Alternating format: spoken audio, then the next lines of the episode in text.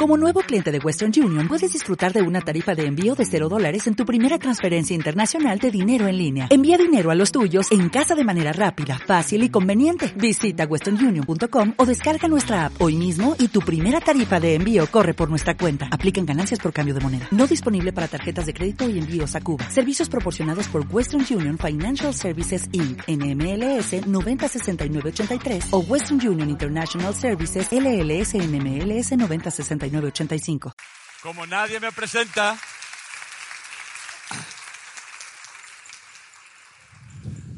como nadie me presenta, pues ya me presento yo. O quizás no me haga falta presentación. Bueno, bueno buenas tardes. Eh, antes que nada, gracias eh, por acompañarme. Siempre es un placer eh, sentirte acompañado y ver caras conocidas en primeras filas. o sea, es un soporter, ¿eh? te vamos a dar soporter. Bien, eh, antes de empezar, siento que esa conferencia es un regalo de Navidad. ¿Ok? Y eso que acabo de decir no lo sabe nadie. O sea, lo digo por primera vez. Eh, ha sido una reflexión que he hecho esta tarde, mientras estaba repasando la conferencia, que por cierto doy gracias a todo mi equipo que mm, ha elaborado esa conferencia, que la ha plasmado. Hay unas ideas, pero luego ellos las ponen guapas, con unas diapositivas espectaculares, cosa que yo no, o no tengo tiempo o tampoco me he preocupado de hacerlo. ¿Por qué? Porque es un regalo de Navidad. Mirad, una de mis grandes preocupaciones, por decirlo de alguna forma, es cómo llevar a las personas una comprensión que le lleve a un estado de conciencia de que todo está perfectamente unido, todo está interrelacionado y que hay que despertar a, esta verdad. No es nada que yo haya descubierto, porque ya desde Lao Tse, hace más de 4.000 años, 4.500 años o por ahí, ya lo decía, y hace 2.500 años lo decía Buda. Todo está interrelacionado. Pero eso suena como muy bonito y como que sí, qué bien, pero la verdad, la vida es la vida y fuera la vida es muy heavy y hay mucho hijo puta suelto y qué peligro hay y uy, uy, uy, qué miedo tengo, etcétera, etcétera. Y después de todos esos años me he dado cuenta he tomado conciencia, más que darme cuenta, cuenta y hacía tiempo que me, había dado, sino conciencia, de que la gente no es plenamente, bueno, no ni plenamente consciente, es que ni tan siquiera se lo puede llegar a imaginar hasta qué punto nuestros pensamientos, pero no sé hasta qué punto, hasta qué puntísimo nuestros pensamientos están creando constantemente nuestra realidad. Me habéis oído hablarlo muchas veces y sabéis mi discurso y tal y cual. Pero eh, eh, el instituto, Enrique Robert Institute, ha llegado a un punto en que ha desarrollado un método que queremos que sea de bolsillo. O sea, no tiene, eh, es un método que, es para toda la vida. Es un método que no solamente hay que aplicarlo en un momento determinado. Ah, es como, ah, problema, método. No. No funciona así. No es como dolor de cabeza, calmante. No. ¿Queda claro eso? Es una forma de ver y entender la vida. Por una razón muy simple. No porque seas bueno o mejor, no, no, por, una razón de economía mental y de salud física. Nuestros pensamientos y nuestros sentimientos están creando forma, realidad constantemente. Pero no solamente es así, es que además es la profecía autocumplida. Si tú crees y tienes miedo de que te pueden pasar ciertas cosas, aléjate, te van a pasar. Es imposible, reza un curso de milagros, que a un hijo de Dios le ocurran cosas que él mismo no haya pedido. Claro, la siguiente pregunta es, ¿y cuándo yo he pedido eso? dice, eso ya lo digo yo, ¿eh? Jodido. Este es el problema que no tienes ni puta idea de que lo estás creando tú. Y ahí estamos. Ahí estamos. Bien. Pregunta que se me podría hacer. ¿Y cómo? La pregunta del dual, ¿eh? cómo, cuándo, de qué manera. Esa es la pregunta famosa de aquel que se ha sentado a la diestra de la cabeza, que yo le llamo el famoso tonto del culo. Y no quiero dejar de decirlo porque a los niños en Sudamérica les encanta cuando digo tonto del culo. Se ponen a reír. Dice, me vienen a, saludar y me dicen, el tonto del culo. Pues sí. ¿Eh? Lo cual no les traumatiza en ningún momento, ¿no? Además, el concepto allí de que la palabra culo como que es un poco tabú y que alguien lo diga así libremente es como que les, les choca, ¿no? Pero, pero está hecho con premeditación de alevosía. ¿Ok? Bien, a lo que íbamos. A tomar conciencia, la pregunta es, y bueno, ¿y, cómo funciona eso? Bueno, yo pienso que eh, esa conciencia de unidad es un camino a la inversa. Partimos de una conciencia dual en la que creemos que todo está separado, en la que experimentamos que estamos separados y tenemos algo que es cierto, nuestros cuerpos están separados. Por lo tanto, creemos que estamos separados. Esto es una ilusión porque no es cierto, porque los decían los místicos, los grandes maestros espirituales, y hoy en día lo dice la ciencia. Por lo tanto, no estamos diciendo nada que hoy día no se pueda saber que esto es así. Bien, entonces hemos ido un camino desde la, dualidad, de la creencia en la dualidad, a tomar, a desarrollar la conciencia de unidad y entender que no solamente no estamos separados, sino que somos información, eso no cabe la menor duda, y que esa información está funcionando las 24 horas del día con sus minutos y con segundos, o sea, sea lo que sea, está durmiendo, siempre está funcionando y que toda esa carga de información, la mayor parte de ella está en nuestro inconsciente. Hasta tal punto que la parte consciente, algunos dicen que es entre un 5 y un 7% de nuestra psique y todo lo demás es inconsciente. Y ese inconsciente, lejos de no manifestarse, no solamente no se manifiesta, sino que es el que gobierna absolutamente nuestra vida. Cuando antes nos demos cuenta de esto, antes alcanzaremos la tan anhelada libertad emocional o la sensación que todos tenemos de que hay algo dentro de mí como que me posee y no sé por qué me pasan ciertas cosas, por qué repito ciertas experiencias, etcétera, etcétera. ¿Les suena algo esto a ustedes? ¿O son de otro planeta también? Me he equivocado de planeta y entonces eh, no soy en la Tierra. ¿Me van siguiendo, no? Pues lo que estoy explicando. Perfecto. Eh, y hemos, desarrollando ese método, hemos conseguido llegar a esa conciencia unidad, hemos visto cómo funcionan estas leyes y, sobre todo, el cómo yo las puedo aplicar a mi conciencia dual. Alguien no ha entendido lo que acabo de explicar, pero yo lo repito. Parto de una conciencia no dual, perdón, dual, en la que creo que estoy separado. Eso me lleva a unas creencias, una forma de ver y entender la vida. Eh, hay un miedo, hay una creencia en la separación, hay una creencia en la escasez. Por lo tanto, estoy jugando al juego de la culpabilidad.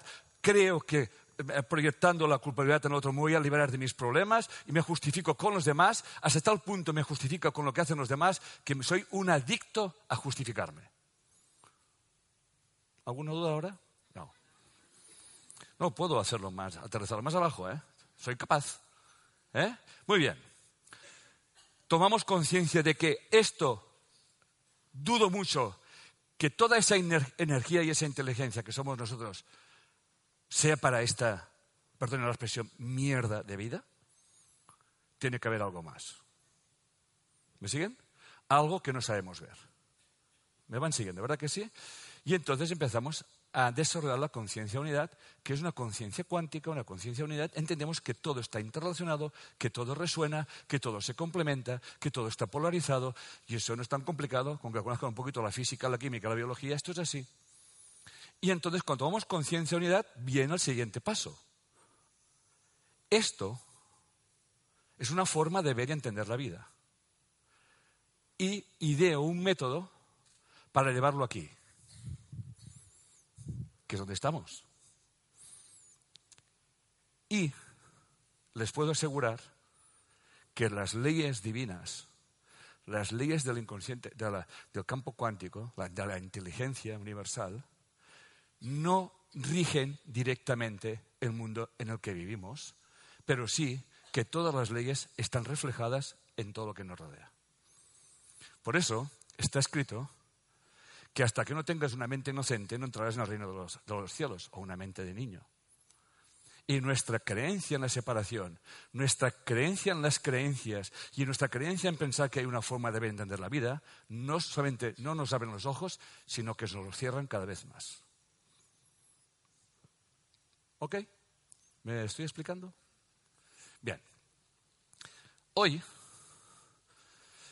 podemos decir que hemos parido unas directrices que no me diré que sea el camino, pero unas directrices muy útiles para que todo el mundo lo pueda aplicar en su vida, si es que quiere, claro. ¿Sí? Pero al menos hay una cosa que va a quedar clara. Ya no podréis decir que no nos, nos lo han dicho. Porque lo que voy a decir, lo que voy a explicar, ya os lo digo ahora, por favor, no os lo creáis. No es un acto de fe es una experiencia. Es una experiencia. Y en esa experiencia hay unos, unas, unas señales que tú puedes utilizar para saber cómo vas. ¿Ok? Esa introducción no estaba preparada, pero ahí está. ¿Eh? Sale del corazón. ¿Estamos? Bien. Antes que nada, ya para evitar malos entendidos, a ver si voy. Eh, siguiente. Perfecto. Antes de empezar, eso es un aviso para que luego no haya malas interpretaciones. ¿eh? Para, o sea, ya eh, la, vida me ha enseñado a que yo puedo decir una cosa y cada uno entiende lo que da la gana. Y el problema no es que entienda lo que da la gana, sino que se piensa que lo que entiende es verdad y lo mío es mentira, lo cual ya estamos, la hemos cagado. ¿Eh? yo aclaro y tal. Las causas que motivan la aparición de un síntoma responden a múltiples factores. ¿Queda claro eso? ¿Sí? Bien. El interés de la bioneuroemoción se centra en el factor emocional. ¿Por qué? Porque sabemos que en cualquier historia y en cualquier enfermedad, en cualquier situación y en cualquier síntoma, el factor emocional es un factor común. ¿Estamos? Siempre está, en más medida o en menos medida en más medida porque yo experimento una emoción y la vivo, ¿me siguen? Y en menos medida en que yo no soy consciente que mi inconsciente está manifestando una emoción que yo no entiendo que estoy manifestando. Pero esto es así. Siempre hay el factor emocional. Hasta tal punto que podemos experimentar un síntoma sin ser conscientes de la emoción que estoy pasando, pero es una reacción de mi inconsciente que ese sí que reacciona y reacciona siempre, lo cual yo no soy consciente de que está reaccionando. No estoy haciendo un juego de palabras, no se preocupen que lo voy a desarrollar esa tarde, ¿eh? no se ponga nadie nervioso y tal. Bien, lo que sí que les puedo decir es que esa conferencia que voy a dar ahora aquí, la amo. Me siento orgulloso de mi equipo por poder llegar, haber llegado a parir esto. Quizás sea más fácil, pero no, no lo sabemos hacer más fácil de momento. Pero ya, ya estamos en enero. Es más, hasta voy a poner, vamos a poner una consulta real, real un trozo, trocitos, que, que entregamos a, los estudiantes del posgrado en Bien o Emoción, el online, para que vean hasta qué punto los alumnos aprenden y pueden analizar cómo se hace esto. ¿Ok? Y ustedes también lo van a ver. ¿Sí? Obviamente las personas que están aquí han dado su permiso para esto. Bien, el interés de la bioemoción se centra en el factor emocional. Es decir, en los ambientes que provocan el estrés. Quédense con la palabra ambiente. En la persona y que afectan directamente al cuerpo. El objetivo de la bioemoción es reducir dicho estrés mediante un cambio de conciencia. Bien, pero como hablamos del cuerpo, una pregunta que se me podía hacer es, o ya no hace falta que se me haga, voy a, voy a explicarlo, es toda esa información que estás diciendo y que se está manifestando en mi psique, de una forma prácticamente inconsciente y una parte muy pequeña conscientemente, y si esas leyes están, aunque yo no soy consciente de ello, y están reflejadas en todas partes, ¿hay alguna manera de saberlo, de identificarlo? Muy bien. ¿Sí? Pues sí. Dos maneras. Seguro que hay más. Pero con esas dos maneras tenemos más que suficientes. Una, el mundo que me rodea, las personas que me rodean, la situación en que estoy viviendo, la experiencia que tengo, ¿sí? Y la otra, la más chupada, el cuerpo. ¿Sí? Por eso, el doctor David R. Hawkins nos dice, lo valioso del cuerpo es su capacidad de comunicación. Es un medio para transmitir información y compartir conciencia. Bien. No va a ser muy difícil si preguntase qué refleja esta, esa imagen corporal de dos personas. Habla por sí sola. No hay nada aquí que no exprese un sentimiento, una emoción. Es un mensaje. ¿Sí? ¿No hablan? Pues bien, quiero que sepan una cosa. Sé que la saben, pero vamos a tomar conciencia. Nuestro cuerpo habla más sin palabras que con ellas. Y les voy a decir por qué. Porque el cuerpo está gobernado por el inconsciente. Y el inconsciente sabe que el tonto del culo es mentiroso por naturaleza. Es mentiroso. Nos estamos mintiendo siempre. Pero somos, vamos, adictivos a mentir. ¿Cómo lo hacemos? Pues nos estamos justificando siempre. Siempre. Me ocurre una cosa y la justifico. Pero el inconsciente no se le engaña. El inconsciente es tan inocencia, tiene una inocencia prístina, o sea, no juzga absolutamente nada como bueno y malo. La mente consciente cae en una trampa, la trampa de la dualidad. Y atención, señoras y señores, primera cosa que tienen que tener en cuenta y que les condiciona su vida absolutamente condiciona su vida lo que les voy a decir ahora mismo. Y es que nosotros vemos el mundo y lo cualificamos como bueno y como malo. Y la hemos cagado. Aquí es donde ya patinamos de entrada. En el momento que yo decido que una cosa está bien y una cosa está mal, salgo del paraíso. ¿Me siguen? Aquí ya salgo del paraíso. Por eso, cuando yo soy capaz de comprender que yo no puedo saber que soy hombre si no sé que hay una mujer, si yo no sé que la tristeza la conozco gracias a la alegría, si yo no sé que lo positivo existe gracias a lo negativo, yo no puedo luchar contra una polaridad, porque cuando yo intento luchar contra una polaridad, estoy saliendo del reino de los cielos y entro de lleno, de lleno entro en el dolor, en el sufrimiento, en el sacrificio, en la enfermedad, en la creencia que estoy separado, en la escasez y en el miedo a la muerte. No somos mente, no somos cuerpo, somos conciencia. Conciencia atrapada en una dualidad por un juicio que se hizo, que es el pecado original. Eso está bien, eso está mal. Y a partir de aquí hemos creado nuestro universo. Por lo tanto, una de las cosas que vamos a comprender desde el primer momento es que las cosas no están bien y no están mal, sino que dependen del cristal de, de los lentes que llevo. Dependen de mis creencias, que son las que condicionan mi mundo, y son las que hacen que yo tenga unas experiencias porque no soy consciente de que mi conciencia está creando constantemente mi realidad gracias a mi capacidad de observar, porque yo estoy hecho a imagen y semejanza de mi creador y por lo tanto estoy creando con la misma manera. Imagen, quiten imagen y pongan pensamiento. Estoy creando con mis pensamientos. El problema está que mis pensamientos, mis sentimientos, mis emociones están condicionadas por mis creencias. Y la primera creencia que hemos cometido, que se llama el pecado original, es creer que las cosas son buenas y malas. Y entonces fui expulsado del jardín de Edén o porque comí del árbol del conocimiento o el árbol de la sabiduría. El cuerpo nunca miente. Por lo tanto, el cuerpo nunca puede mentir. Por lo tanto, vamos a prestarle atención al cuerpo. Se le llama el lenguaje no verbal.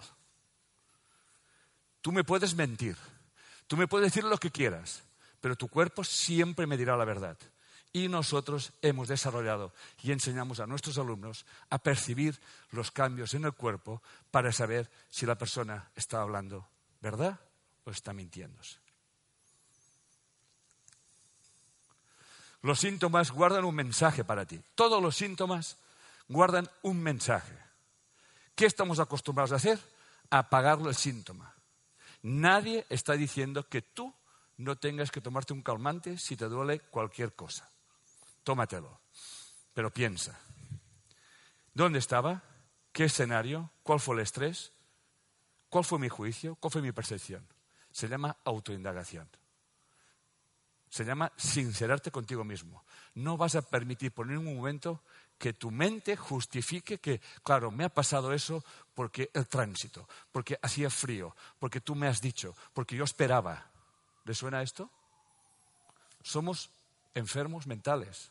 Estamos en Zombilandia. Cuando antes lo reconozcan, mejor despertaremos. Nadie puede salir de un paradigma si, sigue, si piensa que su paradigma es verdad. Por lo tanto, la cosa más saludable que existe en la vida, la, cosa más saludable para la mente, sobre todo, es cuestionarte tus valores y tus creencias.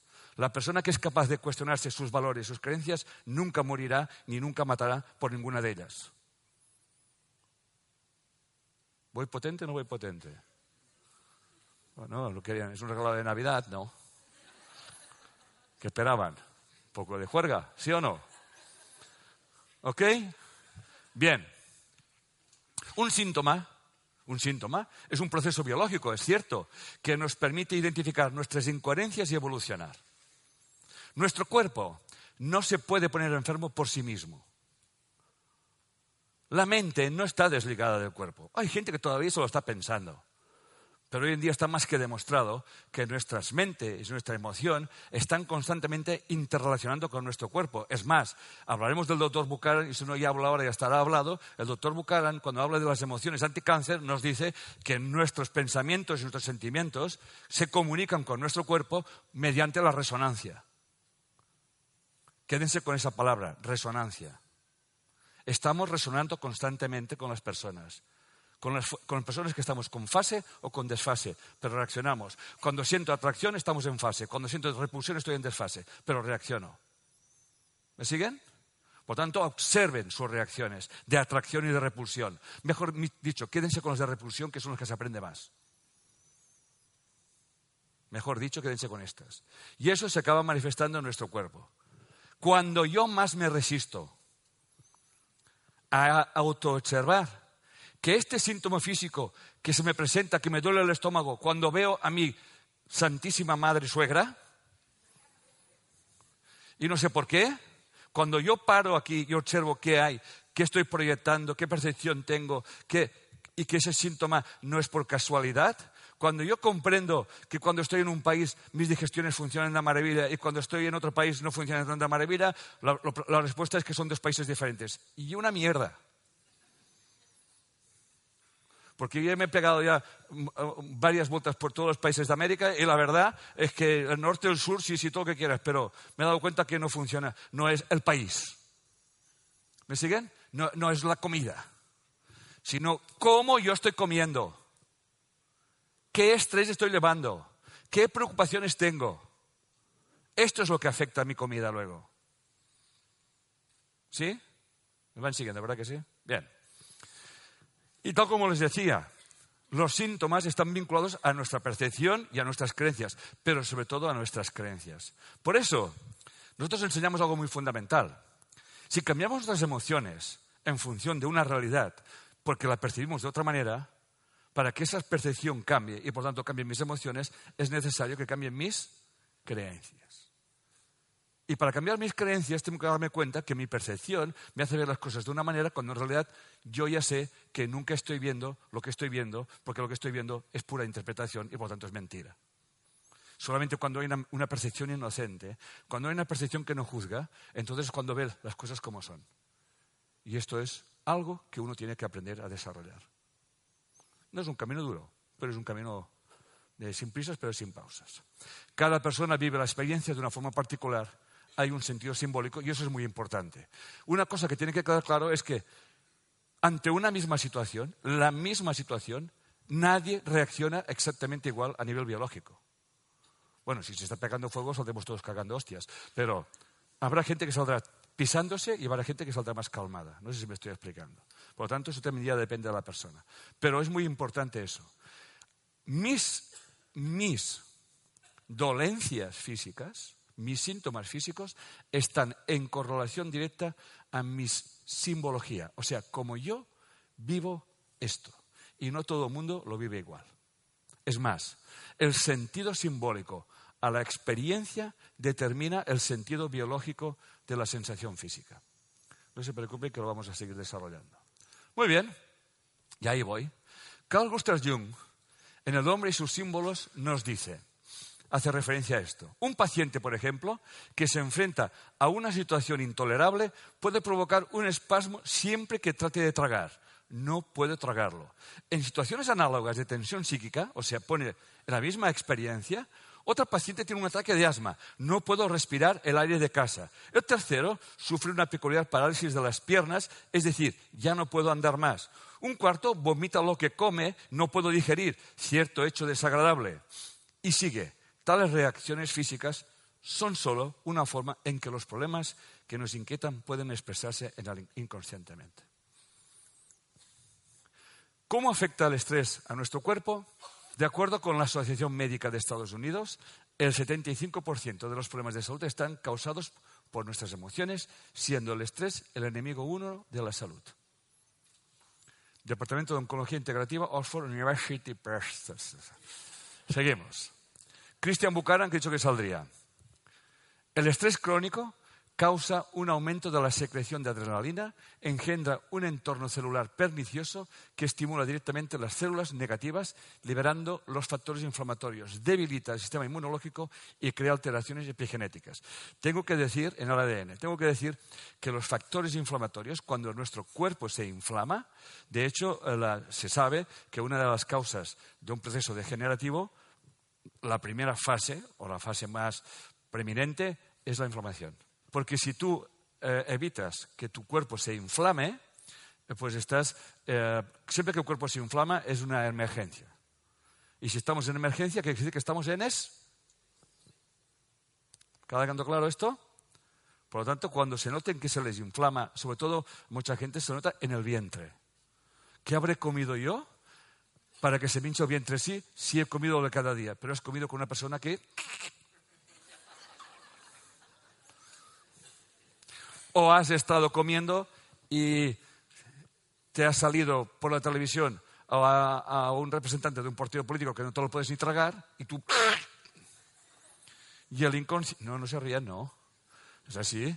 Y el inconsciente... Yo, yo últimamente tengo... Yo para la salud, para la salud física, eh, eh, mm, antes poníamos la televisión, ahora cuando como, es como un puto monasterio, ¿eh? Allí vuelan hasta las moscas, ¿eh?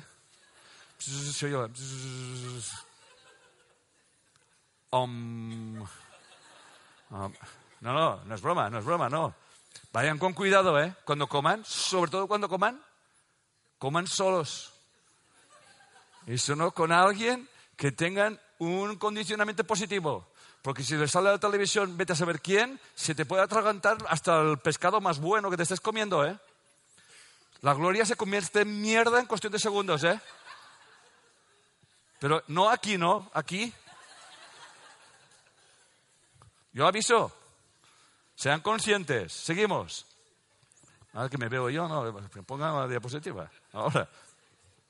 Los pacientes deprimidos muestran elevados niveles de citocinas proinflamatorias y esta condición eh, de ánimo también puede influenciar el desarrollo o crecimiento de enfermedades. Servicio de Oncología Médica, Hospital General Universitario de Valencia. ¿Vale? Por lo tanto, ya todo el mundo empieza a tener muy claro que todos los médicos quieren pacientes optimistas. Ya se han dado cuenta que salen más a cuenta. Por lo tanto, aunque le des la medicación, que hay que darla, obviamente, pero también se han dado cuenta que una medicación dada a una persona que está jodida, deprimida, como que va más lenta. Claro que más lenta, tiene más trabajo, está más inflamado. ¿Ok? Bien. Bueno, ahí está la película que iba. Eh, ¿Dónde suele estar el origen de nuestro estrés? Dura creo que un par de minutos. Eh, es subtitulada.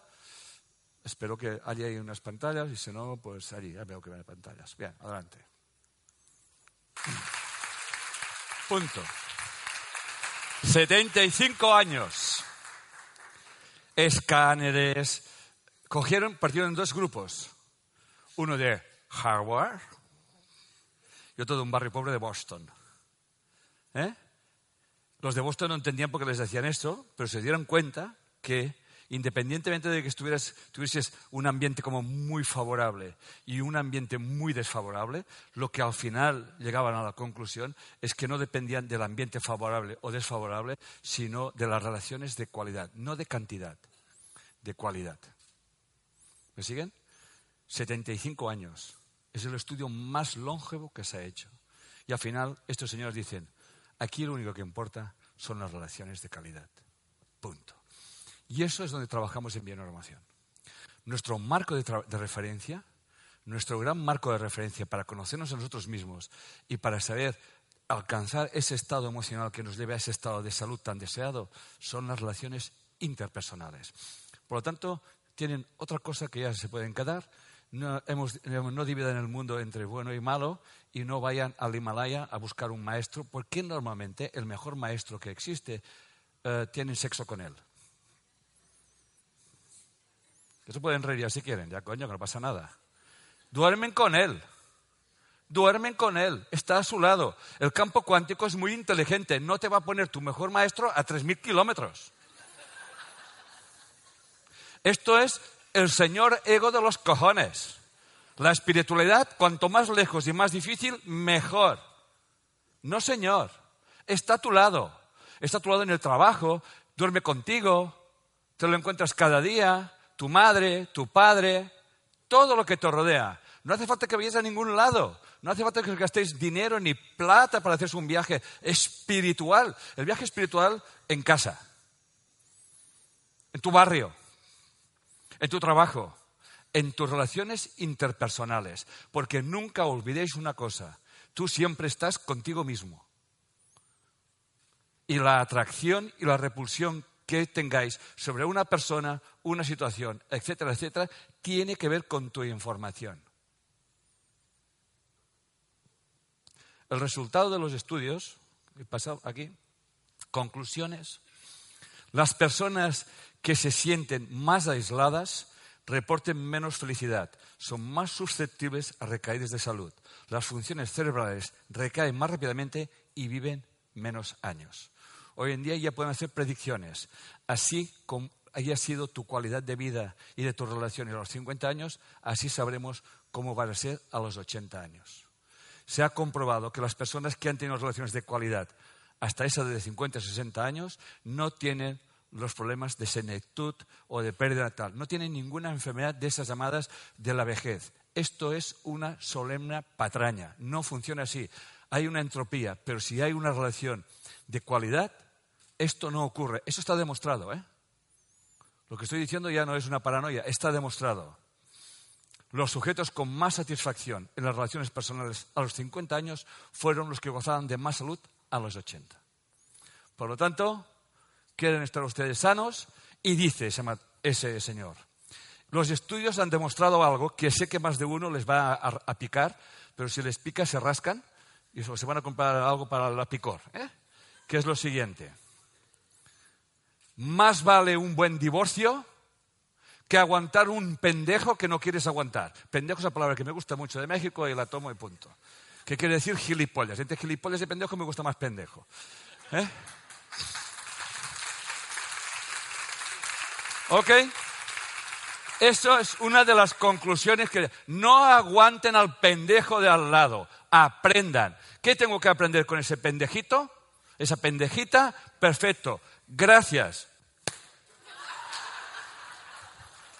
Y te ahorras problemas, sin resentimientos, sin enfados, porque lo demuestra ese estudio, que aguantar es que es el padre de mis hijos o es la Virgen Santísima del cobre, que me da igual lo que sea. Estos son excusas para mantener relaciones tóxicas que te están jodiendo la vida, que te están jodiendo la, salud, que te joden la felicidad y acabas a los 80 años que te preguntas a ti mismo, ¿qué cojones hacía yo que estaría pensando aguantando el pendejo aquel o la pendeja aquella? Yo lo digo con más énfasis, pero ellos dicen lo mismo, ¿eh? Ese señor así, bueno, tengan ustedes ¿eh? buenas relaciones, se refiere, más vale un buen divorcio que no aguantar una relación en la que estés constantemente estresado y preguntándote para qué aguantas esa mierda. Le estoy poniendo mucha énfasis en esa conferencia, no sé si se está dando cuenta de eso. Yo cuando le pongo corazón a la cosa, le pongo como, como si fuese un niño. ¿eh? O sea, muy bien. Entonces, el, secreto está en el ambiente. Bruce Lipton, en su libro la, eh, biología de la creencia, atención al título, nos habla, él tuvo una epifanía. Y la epifanía fue, darse cuenta que el cerebro de la célula no es el núcleo, que el cerebro de la célula es la membrana. Y entendió por qué es la membrana. Porque la membrana es la que capta el ambiente. Cuando la membrana capta el ambiente, envía unos receptores al núcleo y el núcleo fabrica las proteínas necesarias para adaptarme al ambiente. ¿Me siguen? ¿Queda claro eso? Pues aquí vamos a tocar un tema muy importante. Ya pasará al tercero. Si alguien está tomando nota, porque me estoy, estoy improvisando. ¿eh? ¿Eh? Es lo siguiente. Cuiden el ambiente emocional. ¿Qué no han entendido? Ambiente emocional. No se pueden imaginar ustedes hasta qué punto el ambiente emocional va machacándoles su vida a pellizcos. Aquella discusión con el marido, aquella misma discusión con la mujer, la misma discusión. ¿Me siguen? No mata a nadie. ¿Me siguen? No mata, pero jode. No se lo puede imaginar, ¿eh? Bueno, tal, esos malos momentos, pero los malos momentos que se repiten, ¿eh? La suegra que la tengo en casa, y digo, ¿desde cuándo está en casa la condenada? Dice, 25 años no salió. Hay un punto muy importante que la gente no ha entendido. Que no ha entendido, y pido disculpas por no haberlo explicado bien. Cuando hablamos de una distancia, no hablamos de una distancia física. Hablamos de una distancia emocional que luego es física o no, si se puede. No sé si me estoy explicando. Pero hay gente que pone una distancia física, pero no pone distancia emocional. Y se lleva al gato muerto aquí en la, aquí en la, en la mente. Y cada día, ay, ¿cómo está mi gato? Ay, ¿cómo está mi gato? Y claro, el gato está aquí. La gente se piensa que poner mil kilómetros de distancia es como que me he separado del problema. Y una mierda. El problema va contigo. Porque para el inconsciente no existe la distancia. Solamente existe la distancia emocional. Y para poner una auténtica distancia emocional, el mejor camino es comprender al que tienes delante, comprender a tu teórico torturador, comprender a aquella persona que te lo hace pasar mal, para comprender que él no te está haciendo nada, sino que tú te lo estás haciendo a través de él otra cosa que tienen que aprender. Ahora espero que alguien tome nota. Bueno, eso que queda grabado. Es la siguiente. Cuando tengan que hablar del otro, sea solamente para utilizarlo como espejo, nunca para proyectarle nuestras culpas. Nunca se olviden de una cosa, que lo que dan vuelve. Y la cualidad de lo que dan será la cualidad lo que van a recibir. Eso, 100%. Cuando hablen del otro, hablen como si fuera un espejo. ¿Para qué tengo yo esa relación? ¿Qué tengo que aprender de eso? Y no esperando que cambie el otro. Deporte nacional del ego. ¿Le suena? Es que mi marido, es que mi mujer, es que mi hijo, es que mi hija es importante entender el funcionamiento de una célula para comprender cómo funciona nuestro organismo. Para nuestras células, nuestro cuerpo y nuestro entorno, para nuestra psique, nuestro entorno, nuestro ambiente emocional, afecta a toda nuestra biología. Por eso es tan importante no rechazar un entorno por muy que muy feo que sea, sino que si estoy en esa situación, ¿qué es lo que yo tengo que aprender de ello? Seguimos. Una nueva percepción es un cambio neurológico que permite ampliar nuestra conciencia. Eso es científico. La evidencia científica hoy en día demuestra que al modificar nuestros pensamientos estamos modificando nuestra biología. Atención. Otro gran secreto para que la gente lo ponga en marcha. Atención a los pensamientos que tenemos.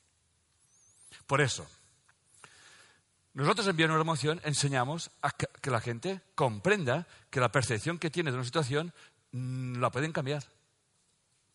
Pero no porque, porque la pueden cambiar, porque sí, sino porque no es verdad su percepción. Es una proyección, es una proyección de unos programas inconscientes que yo llevo que los proyecto afuera porque pienso que aquello que me está pasando fuera no tiene nada que ver conmigo.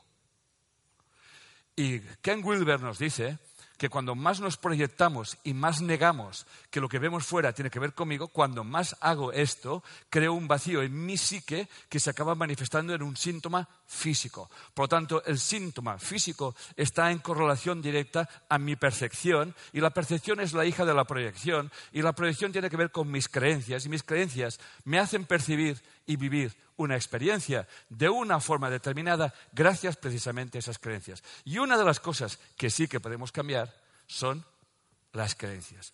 Pero también es una de las cosas que la gente no quiere cambiar. Muy bien, seguimos. Y vamos a ver un caso. Vamos, está diseccionado. En total son cuatro partes que vienen a dar unos cinco minutos, pero doy gracias al equipo, a Víctor, que es el, que, el profesor que está dando, y, y, la señorita que se prestó voluntaria, que es, para que una persona sea capaz de salir aquí, así, y en un vídeo, ¿qué quieres que les diga? Es un acto de amor. Como mínimo es un acto de amor. ¿Me siguen? Como mínimo. Vamos allá. Bueno, primero voy a explicar cómo funciona. Hay cuatro puntos Siempre elegimos, no sé si eso cómo funciona, mejor que no lo toque mucho. El uno, elegimos un síntoma o una dificultad. El dos, buscamos cuál es el escenario del estrés, van siguiendo. El tres, buscamos resonancias con otros momentos en la edad cronológica, ¿me siguen? Y el cuarto, las resonancias de nuestros ancestros. ¿Queda claro eso? ¿Sí? Obviamente el primer punto siempre es el primer punto y el segundo también. El tres y el cuatro se pueden alternar. Eso depende del momento de la indagación. Pero básicamente es eso. Entonces, el primer punto es mujer de 26 años con una infección en la trompa de falopio izquierda, síntomas de menstruación abundante y dolor excesivo, aparición hace dos meses. Escenario, vamos a buscar ese escenario de estrés y, y, recogemos todos los datos genéricos y objetivos para situar al consultante en el espacio temporal. Quiero dejar una cosa muy clara. Para el inconsciente el tiempo no existe. Cuando ustedes recuerdan algo que pasó hace cinco años, por ejemplo, y se lo ponen en su mente, ¿me siguen? Es presente. ¿Entienden? Siempre es presente. Y esto es una gran suerte, porque si es presente y tengo un escenario y cambio mi emoción y mis sentimientos con relación a lo que estoy percibiendo, estoy haciendo lo que llamamos el milagro del método, que es estoy reescribiendo mi historia. Y la estoy reescribiendo porque estoy cambiando mis emociones, debido a que estoy cambiando mis percepciones, porque estoy comprendiendo que aquella persona pues no es como yo pensaba que era, que además tenía una intención y que la mujer o el hombre o quien fuera no lo sabía hacer mejor, porque además él también está condicionado por las informaciones de sus padres. ¿Queda claro eso? Muy bien. 25 años, vive con sus padres, trabaja de comercial en una empresa de trabajo temporal y es soltera. Uh, y vamos allá, creo que ya sale, sí. ¿Cuál es el estrés que vives hace dos meses? O sea, quiero, quiero tu situación, tu ambiente emocional. Vale. Bueno, me estoy dedicando a algo que realmente me disgusta mucho, o sea, no me gusta. ¿Qué significa no, no, no me gusta? O sea, ¿qué significa algo a lo que te estás dedicando que no te gusta? Las tareas que realizo soy muy comercial. ¿En tu trabajo? Sí. ¿En el trabajo en el que llevas un año y medio? Sí. Bien. Eh, y realmente no quiero ser comercial, quiero dedicarme a los recursos humanos o algo relacionado con lo mío, que es la psicología. ¿Y eso cuánto hace que lo piensas? Desde hace un año Entonces esto no es. Tiene que haber otro estrés. ¿Vale? Vale. Bueno, recuerdo el día antes de que me pasara lo del dolor, justo. eh, bueno, estaba un poco hablando por teléfono con mi compañera de trabajo y le decía que, que no me gustaba la vida que tenía, que, que no le encontraba el sentido Bien. a mi vida. Eso es muy inespecífico, ¿te das cuenta? Eh, quiero algo concreto. O sea, quiero, quiero un estrés concreto. O sea, que, ¿qué pasa en tu vida? Quiero el ambiente, el ambiente emocional con, en la casa, o sea, en el trabajo, bueno, puede ser, pero si me dices que no cambia mucho la cosa desde hace un tiempo, ¿ha cambiado algo en el trabajo? Sí, realmente sí. ¿Sí? Sí. Cuéntame. Eh, todos mis compañeros constantemente, o la mayor parte de ellos, o con los que más tengo afinidad, me dicen constantemente que se me nota mucho que no quiero estar ahí. Y mi jefa me ha dado un, un toque de atención diciéndome que si no quiero estar ahí, que no pierda el tiempo. Bien, tenemos una proyección en el trabajo de gente que te dice algo, que te nota la gente que no quieres estar ahí. Y que tu jefa te dice que si no quieres estar ahí, que no pierdas el tiempo. Vale.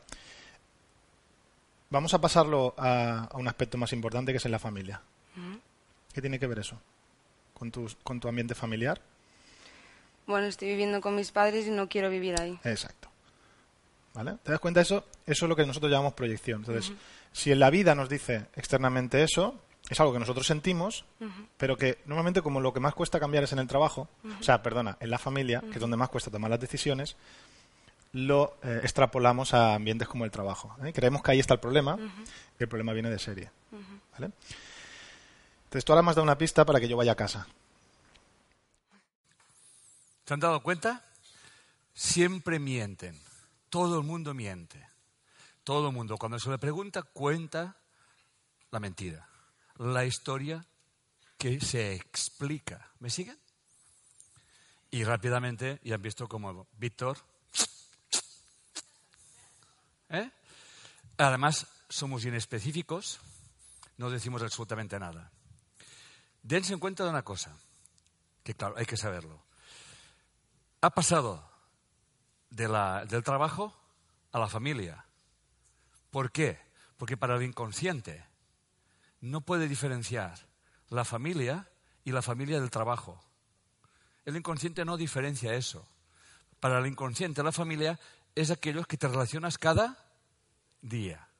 ¿Me van siguiendo? No, no, no diferencia. Ay, el trabajo. Ay, no. Entonces hace la proyección. Otra cosa muy importante. Y dice, vamos a utilizar la proyección, tu percepción. No lo dice, pero obviamente lo piensa y es así. Una persona despierta, si el espejo, el mundo, le dice, oye, se te ve que no estás bien aquí. ¿Por qué no te vas y no pierdas más el tiempo? ¿Me siguen? Esto es una proyección. El campo cuántico no te lo dice por casualidad, sino que tú llevas esa información. Y esa información es, me voy a adelantar, en la familia. Si tú no quieres estar en casa, vete. ¿Me van siguiendo? Hacéis una cara. Estamos diseccionando. Vete. El campo cuántico te lo dice en la otra familia, en la proyección. Pero la sabiduría es llevártelo a tu vida. ¿Eh? Entonces dice, me has invitado a ir a la familia. Por eso, la primera historia nunca es cierta, y a veces la segunda, y a veces la tercera, y a veces la 25. ¿Eh? Y estamos, y estamos, 10 personas haciendo una consulta grupal, los demás se van riendo, y cuando los llega a ellos, hacen la misma historia, ¿eh? repiten el mismo error. ¿eh? Y si fuesen el 25.324.432, también, ¿eh? o sea, tranquilos, lo hace todo el mundo. Es un mecanismo de defensa psíquico. La historia que nos explicamos tapa la historia verdadera. Y el inconsciente no distingue la familia del trabajo y la familia biológica.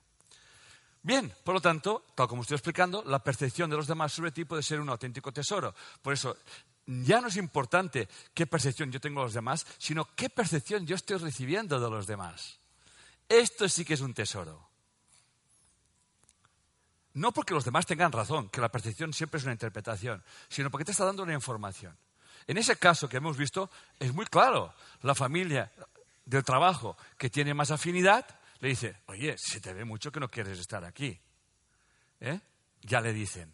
Y viene la jefa, que es la autoridad, le dice, que además es jefa, además es mujer, que hasta en eso el campo cuántico es fino. No pone un hombre, no.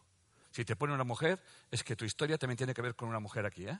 En eso no se equivoca el campo cuántico. Los géneros sí que los diferencia. ¿eh? ¿Eh? Hombre, eh, género masculino y femenino lo, tiene clarísimo. Lo demás no, pero esto lo tiene clarísimo. ¿Ok? Bien, entonces, son oportunidades para aprender a integrar aspectos de uno mismo. quiero saber cuál es el estrés en casa. Y tiene que pasar algo hace dos meses, más o menos, o dos meses y medio, tal. Tiene que haber un... La muerte de mi tía, quizás.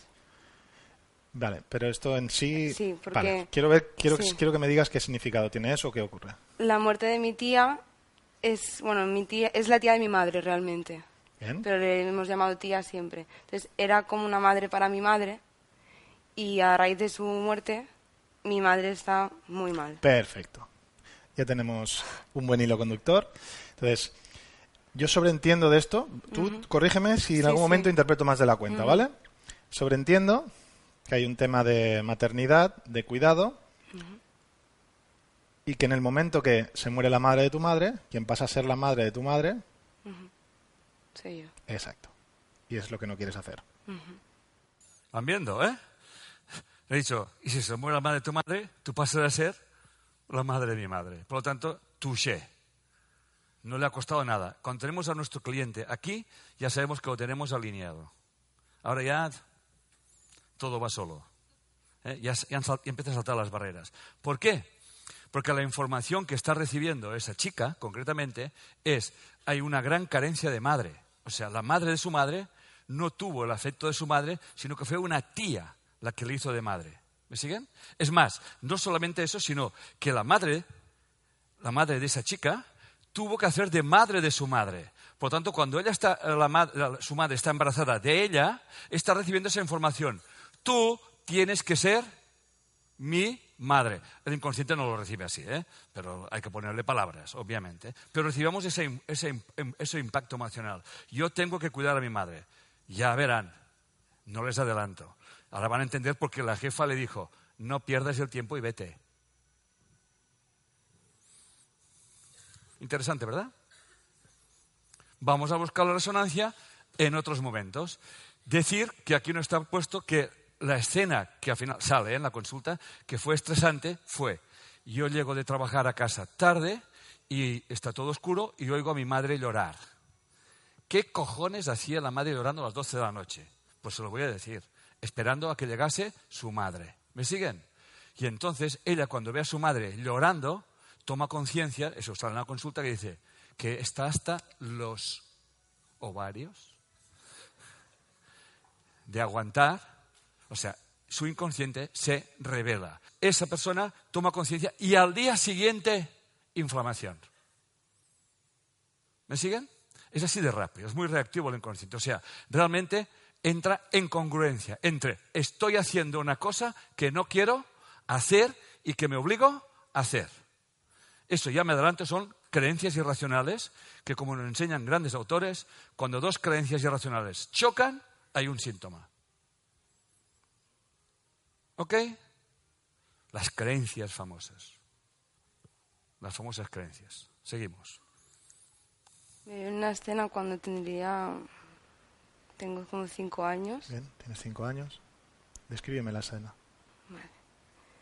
Estoy jugando con, con, mis amigos en la calle. Sí. Y, y, bueno, y estamos con las bicicletas a toda pastilla por, por descampados y demás. Y me caigo. Bien. Me hago bueno, una caída considerable y me, me rasco todas las, todas las rodillas llenas de sangre y todo el mundo viene como a socorrerme en ese momento y lo primero que digo es no se lo digáis a mi madre. Bien.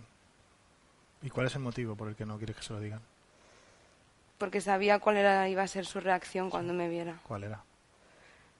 disgusto, una preocupación, un disgusto. O sea, que no quieres que se preocupara por ti. Exacto. ¿Y, ¿Y qué ves en tu casa para que no quieras que tu madre se preocupe por ti? Para que no quieras ser más carga para ella. La relación que tienen con mi padre. Exacto. ¿Sabes algo de, de tu proyecto sentido? Sé que mi madre tenía problemas para quedarse embarazada. Bien. ¿Y cuál es el estado emocional de tu madre? A lo mejor se encargaba de alguien. ¿Puede ser? Mm, De mi padre, de alguna manera. Explícame eso. Eh, mi... Claro. bueno, la relación de mis padres... Mi madre trata como a mi padre como un niño pequeño. Exacto. Entonces, Ya se encargaba de alguien. Sí. ¿Te das cuenta? Y entonces, fíjate, biológicamente, si tu macho hace de hijo, tú no puedes tener un hijo con ese macho porque vas a tener dos hijos, vas a tener doble trabajo. Entonces tú sientes que eres como una carga en ese momento. Y tu madre no se sentía cuidada. Entonces, si tu madre tiene una- un vacío de cuidado, al hijo que venga le va, le va a proyectar que cuiden de ella. Lo va a enseñar para que cuide de ello perfectamente. Y eso es para lo que te han enseñado a ti. sí, es algo que me repite constantemente. ¿Qué te dice? Que cuando yo me vaya a vivir sola, vendrá cerca de mí. y que cuando esté enferma, que no quiere ir a ninguna residencia, que quiere que la cuide. yo. Exacto. ¿Te das cuenta? ¿Qué exceso vemos aquí? ¿Les parece a ustedes normal que una niña de cinco años se preocupe? ¿Qué hace una niña de cinco años normal, con un ambiente normal, que se hace daño? ¿A quién va a buscar? A mamá. Pues él no, no quiere. Pues imagínate con qué ambiente. El proyecto sentido que está... Cuando hablamos del proyecto sentido estamos hablando de qué ambiente emocional vive tu madre cuando está gestándote a ti. Nisa Carey, en su libro Revolución Epigenética, nos dice que el estado emocional de la madre durante los tres primeros meses de gestación marca toda la vida del hijo. Atención, ¿eh? Imagínense el estado emocional de la mamá teniendo un papá que es un niñato. Aquí ya les vamos a hablar de lo que voy a hablar después. Aquí nacen las adicciones emocionales. ¿eh? Esas típicos- típicas adicciones entre hombre y mujer, o entre hombre y hombre y mujer y mujer, eso no importa porque es al inconsciente, aunque sean hombre y hombre, siempre hay alguien que es el género masculino y el género femenino, y en la mujer también, que es lo único que entiende el inconsciente. El, inconsciente no entiende de colita o de rajita, eso no, no tiene ni puñetera idea de eso. Eso, eso le da igual. Y tampoco entiende cómo hacer el amor es meterla y sacarla, tampoco eso tampoco lo entiende. Eso, eh, para él todo es emoción. O sea, un acto de amor puede ser una caricia, un acto de agresión puede ser una palabra. ¿Me estoy explicando? No, eh, no expliquen, o sea, vamos a dejar las pendejadas aparte. ¿eh? O sea, bien, entonces, ¿qué vemos? Cuando ustedes se encuentren con excesos, aquí está la hipnosis, zombilandia a tope. La niña ya está súper programada para ser mamá de su mamá y ya lo es a los cinco años. Esto es terrible. Esto es la violencia más grande que existe en este mundo. No la supera nada. Estamos robando la vida a nuestros hijos. Tomen conciencia de eso, por favor. No lo estoy diciendo a la ligera. ¿eh? Esto es lo más cruel que existe. Robarle la vida a un hijo. ¿Saben cuánta gente yo he visto que están atrapados por sus padres? Los veo cada dos por tres. Cada dos por tres, o tres por tres, o 25.000 por 25.000, me da igual. Es constante. Bien, proyección sobre la pareja desde, pequeña. La mujer se encarga del hombre. No ha explicado, porque obviamente la, consulta duró media hora. ¿eh? Media hora, lo pelamos en media horita, ¿eh? ¿Eh? No cuenta que la primera historia que nos cuenta antes de empezar dice, bueno, eso fue porque me dejó, me dejó eh, mi pareja, como si fuera un Kleenex. Me dejó. Y dijo, Víctor dijo, es una cara que ¿qué me cuentas? ¿Eh? Además, ¿quién, te va a dejar? Nadie te puede dejar, en todo caso. Y, el escenario donde se le dejó es, tiene un novio hace tres años y vive en casa de su madre. El novio y ella. ¿Qué se encuentra ese hombre? A madres que sobreprotegen a los, varones, me los hacen inmaduros emocionales, y ella qué es? Una inmadura emocional. Siempre nos estamos encontrando así, pero eso lo explicaré más adelante. Bien, el síntoma refleja el rechazo a la función materna, tal como les explicaba. Seguimos. Vamos a buscar la resonancia familiar, que es, donde, que es la madre de los huevos. ¿Qué pasa con los hijos en tus abuelas? ¿Qué pasa respecto al marido? ¿Cómo, cómo es esa información? Por parte de mi madre, Sí. eh, mi abuelo nunca estaba en casa, trabajaba en el extranjero y además le era infiel con otras mujeres. Bien. ¿Y cuánto tiempo estuvo tu abuela aguantando eso? Toda la vida. Toda la vida, ¿te das cuenta? Entonces tu madre nace viendo eso. ¿Y qué tipo de pareja se busca? ¿Tu padre viajaba también? Mi padre no. no Estaba todo el día en casa. Sí, ¿Te das cuenta? no ¿Y era de fiel? casa. ¿Y es fiel? Esa información no la tengo, pero yo, claro, no lo sé. No, lo Por que tú- lo que tú sí, creas. por cosas que me ha dicho mi madre o que intuyo, eh, sí. Bien. Puede ser porque, fíjate, es la polaridad de tu abuelo. O sea, se busca un hombre pensando que si está en casa y es fiel, ya va a ser un hombre. Pero eso no es así. Puede ser inmaduro emocionalmente igual. ¿Vale? ¿Y tu otra abuela? Mi otra abuela, por parte de mi padre, mi abuelo estaba todo el día en casa también Bien. y mi abuela era una relación como au- ausentes, no, no tenían relación ¿Qué entre significa eso? Eso es, ellos. Mm, Vivían en, o sea, dormían en camas separadas desde siempre fíjate. y, y no tenían nada de afecto entre ellos. ¿Te das cuenta? Es como una distancia totalmente, uno, uno por viaje y otro, aunque estén en casa, hay una distancia. Es como que el hombre no, no, no- tiene que formar parte de esto. ¿Te das cuenta? Entonces tú te buscas una información igual. Te buscas un hombre que tampoco eh, forma una familia. O sea, es como que tienes una información de mejor que no esté. ¿Vale? Mejor estar tú sola o cuidando de tu madre. Y fíjate que en los dos casos, si el hombre no participa, las mujeres sentirían la carga de tener hijos. Y tu madre ya ha nacido con esa información, que seguramente ella también sintió que era una carga para su abuela. ¿Sabes algo de eso? Sé que mm, mi madre siempre me compara a mí con su madre, Claro. de que ellas tenían una relación muy íntima. Vale. Siempre dice que éramos mejores amigas. ¿Te das cuenta? Entonces, eso, eh, si tú eres la mejor amiga de tu madre, eh, dejas de ser, deja de ser tu madre y pasa a ser tu mejor amiga. ¿Sí? Y también es una forma de tenerte vinculada siempre. ¿Tu madre ha sentido que tu abuela la quería como ella necesitaba?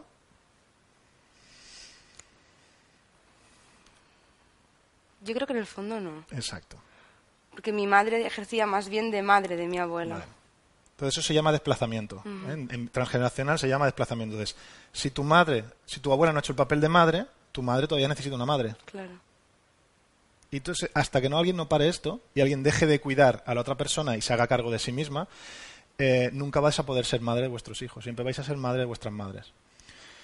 Y en el momento que aparece esa información con 26 años, es cuando tu, tu cuerpo te lo refleja. Y esto es una buena señal para que ahora te des cuenta. O sea, ahora, gracias a esa, ese síntoma, ahora tú eres consciente de esa información. Y de que los lazos son mucho más eh, fuertes de lo que te imaginas.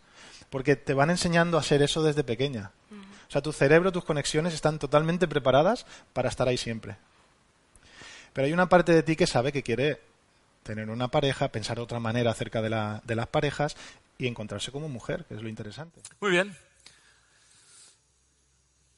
La, consulta prácticamente está terminada. Ella toma conciencia y ahí se ve una cosa muy clara. Cómo realmente eh, ella ha hablado de nuestras neuronas quedan grabadas, conforman una creencia y este es un gran bloqueo. Aquí entramos, ahora ella puede entrar o haya entrado en ese dilema que es la fuerza de la naturaleza de crear una familia y la creencia que me bloquea a dejar a mi madre porque su madre ha hecho una de las peores cosas que se hace, la más civilina que se hace, que es ser amiga de la hija. Se llaman lazos emocionales que impiden. ¿Saben aquellos perritos que sacan a pasear con la correa y, y el perrito? Y luego Siempre la madre, en su momento determinado, sutilmente, hola cariño, hace una semana que no me llamas, ¿eh? ¿Eh? Y cada vez que ella oye la voz de mamá, ¡pling! Hipnosis. Ríanse, ríanse. Es así. Yo les estoy haciendo un regalo. Los padres en su casa y ustedes a la suya. Y la función de la naturaleza es tirar para adelante, no para atrás. Y eso no quiere decir que usted no vaya a ver a su madre y no cuide a su madre, se tiene que cuidar o tal y cual. Pero esta está secuestrada o estaba secuestrada. Hasta que el síntoma físico ha dicho, basta, y ha hecho lo que hay que hacer. en vez de tomarte un calmante, que me parece muy bien, e ir al médico tal y cual, que me parece muy bien, es qué me está diciendo mi inconsciente a través de mi corporalidad. Por eso a la enfermedad hay que tratarla, pero hay que comprenderla. ¿Me siguen? Son dos cosas que van juntas. ¿Sí? Cada vez hay más médicos que están estudiando bien la emoción y están comprendiendo esto.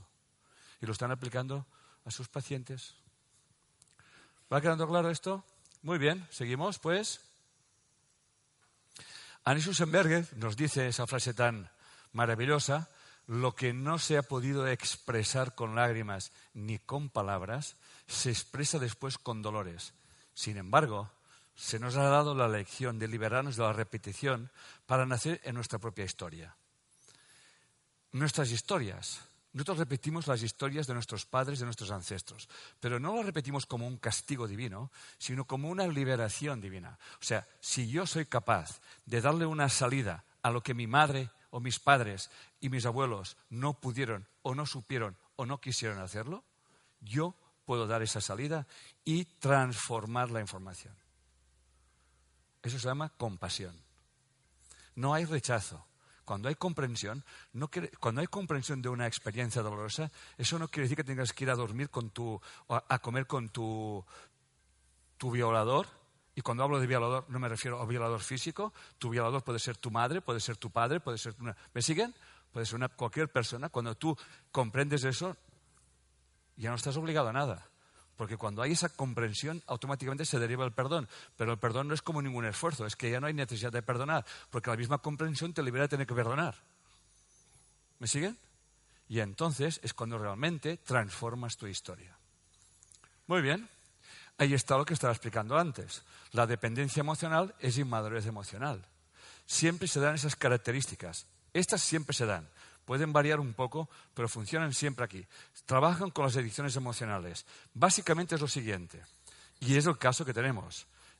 Aquí tenemos, tenemos el, caso, eh, la hija, nuestra cliente, no tiene un exceso de negativo, tiene un exceso de positivo también. ¿Me siguen? Tienen una, una madre que está muy tal, pero al final eh, lo que está haciendo es que ella sea la madre de, ella y le dice, yo cuando te vayas me iré contigo o viviré muy cerca. Eso es una característica de madre tóxica, que es el miedo cuando sea mayor a perder a mi hijo. Y si eso que estoy explicando quieren desarrollarlo más, pónganse ustedes en Google y pongan madres tóxicas que se van a hartar de leer.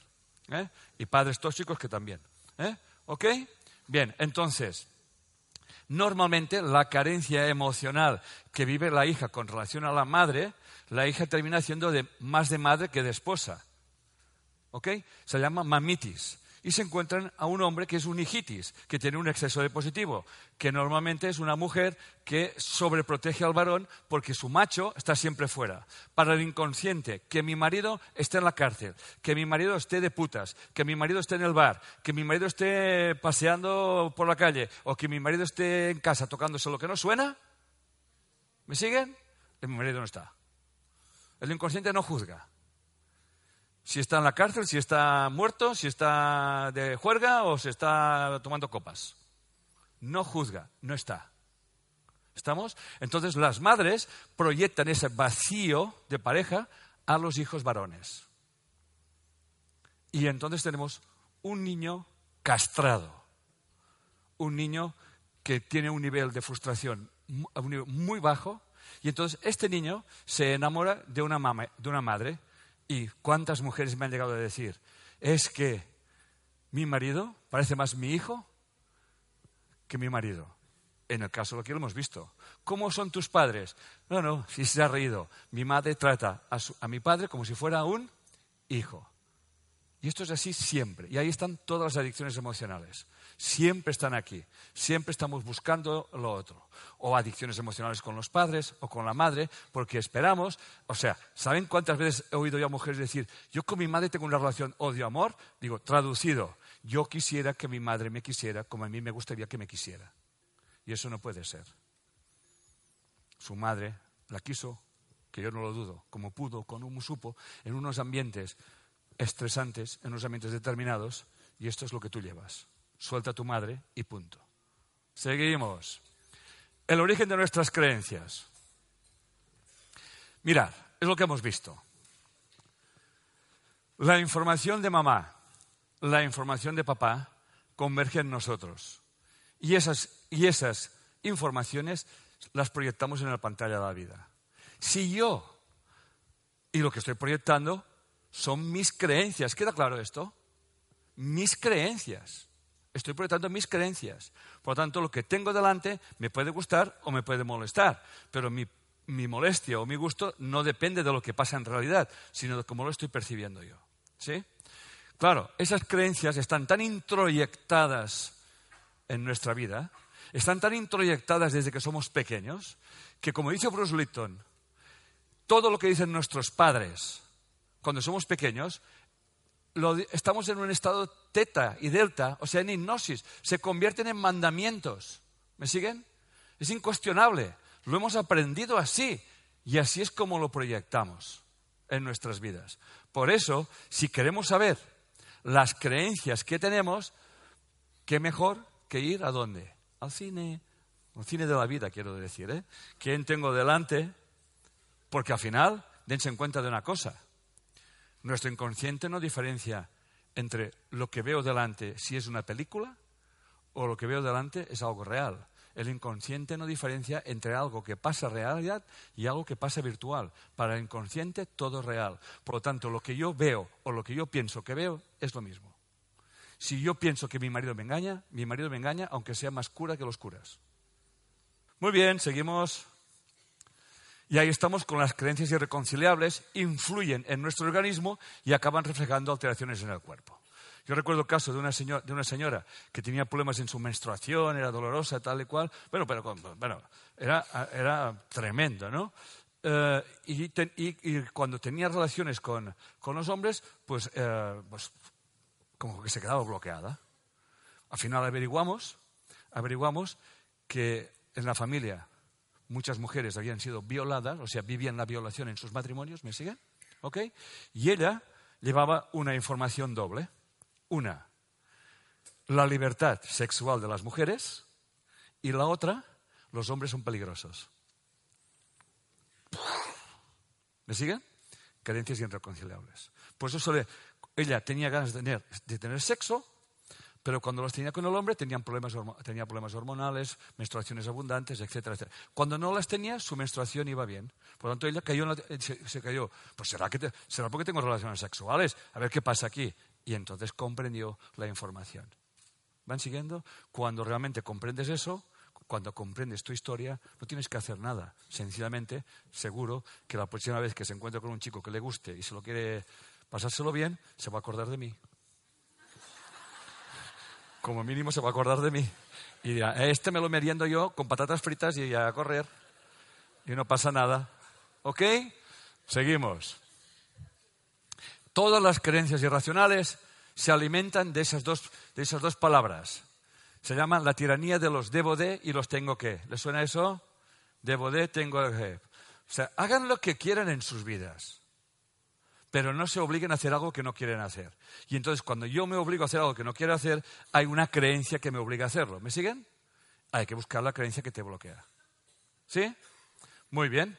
El objetivo del método de bionormación es detectar esas creencias dogmáticas y cambiar las inferencias erróneas. Estas producen grandes bloqueos para lograr el bienestar, que es realmente, eh, aquí es donde está la piedra angular de todo. ¿eh?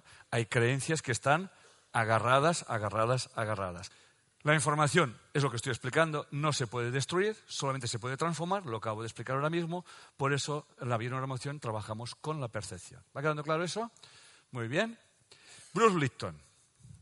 Las percepciones, las percepciones no solo controlan el comportamiento, también controlan la actividad genética. Atención, ¿eh?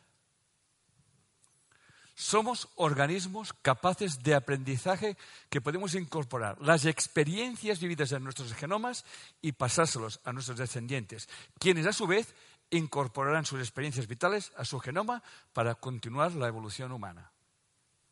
La ciencia que estudia eso se llama epigenética.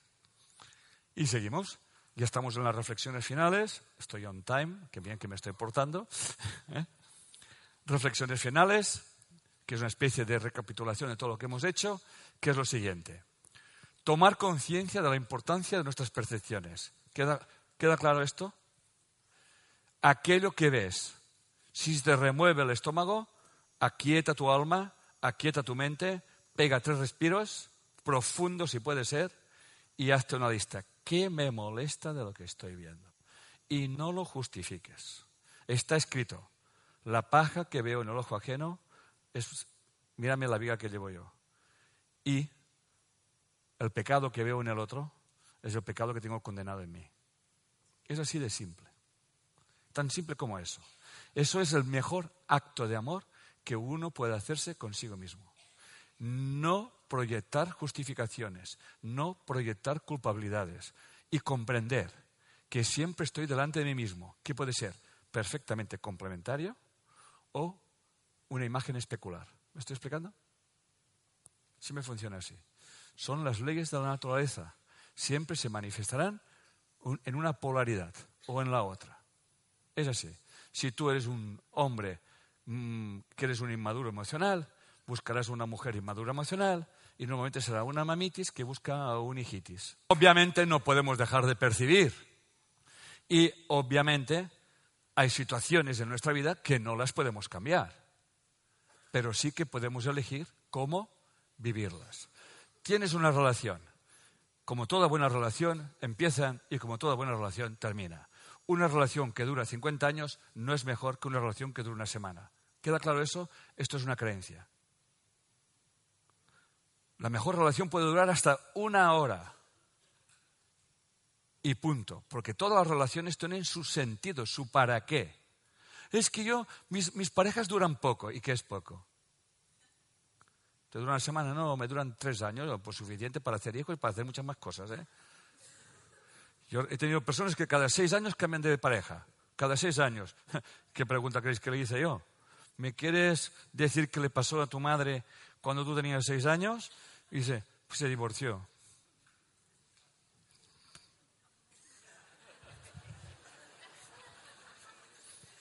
Cada seis años, ¡pum!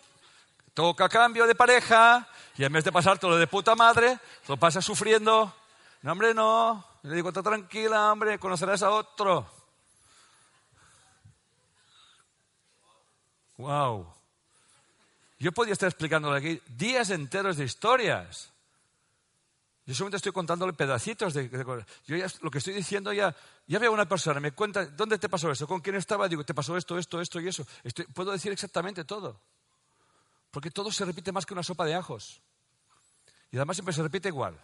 Polaridad, polaridad, polaridad. Aquí está aquí, pues aquí es aquí. aquí. Fíjate lo que ha dicho Víctor. Dice, ah, si tus padres, los abuelos eran así, tu padre debe estar siempre en casa y dice, no se mueve. Está al lado de mamá. Yo recuerdo una señora que tuvo eh, un problema de corazón, vino, a mi consulta con eh, unas arritmias y le pregunto, ¿desde cuándo? Dice, ¿ahora que lo dices? No habías ni pensado en eso, ¿eh? Dice, hace unos meses, ¿y qué pasó? ¿Qué, pasó? ¿Qué cambió? Bueno, la verdad es que no cambió nada. dice, ah, sí, mi marido eh, se jubiló.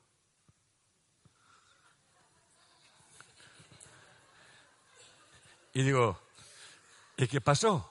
Dice, mi marido tenía un trabajo que siempre estaba por ahí y yo me había acomodado. Y de repente me encuentro muerto en casa.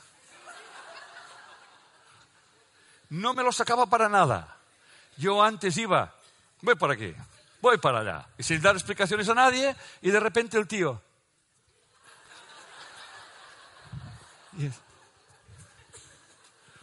¿Me siguen?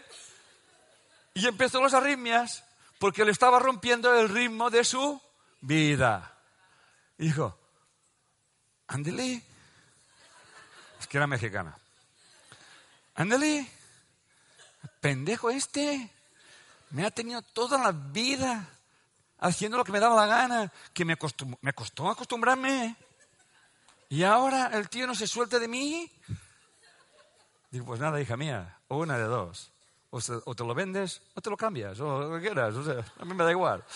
Pero yo creo que empezó la cosa a funcionar mejor. Fue su momento de tomar conciencia. O sea, Y quiero algo muy importante que no se me quiere olvidar, y ahora que me estoy acordando, eso se lo había dicho mi hijo, ostras, no lo hemos puesto, pero no lo voy a olvidar. Atención a lo que voy a contarles, que esto es muy importante, muy, muy importante. No piensen que los síntomas que tienen ustedes siempre son, tiene que haber un estrés consciente. La mayoría de los síntomas son producidos por una reacción del inconsciente, y es inconsciente porque el tonto del culo no se entera, es inconsciente, claro está. Por ejemplo, es mi mujer. Está hablando con su madre de sus cosas. Y me comenta, mira lo que me ha pasado. Cuando tú has subido, hemos estado hablando, yo estaba muy bien. Y después hemos puesto, me, he encontrado mal. Y que me mareaba, que tenía ganas de vomitar, y que no sabía si vomitar o, tenía que comer. O sea, me mareó, pero es un síntoma de bajada de azúcar. De azúcar. Era digestivo, era, tenía ganas de, o tenías de comer, no sabía si, comer o vomitar. al final se le calmó, tomó un poco de regaliz, que ya el regaliz por sí ya y tal, y, se encontró bien en sí y se le pasó. Pero claro, mi mujer es mi mujer, por algo es mi mujer, claro. Se sentó a la hora de cenar y me preguntó, bueno, hola, hazme las preguntas. claro, hazme las preguntas, ¿no? Entonces, claro, yo le digo, bueno, eso yo, yo he subido y cuando he subido, nada, subí 10 minutos, me tomé un café me fui. Eh, estaba haciendo un curso de milagros online, tomé 10 minutos, me tomé un café, un poco de bombón y tal, o sea, me tomó yo y dije, nada, aquí os dejo.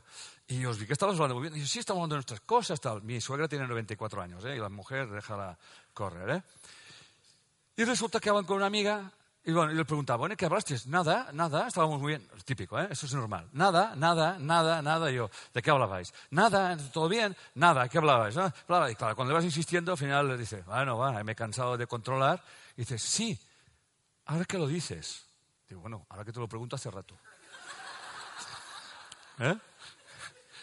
Digo, estábamos hablando de la guerra civil, de cómo papá tuvo que, y, un amigo tal, tuvieron que marcharse a Francia y estaban contando las penalidades, el hambre y el frío que pasaron.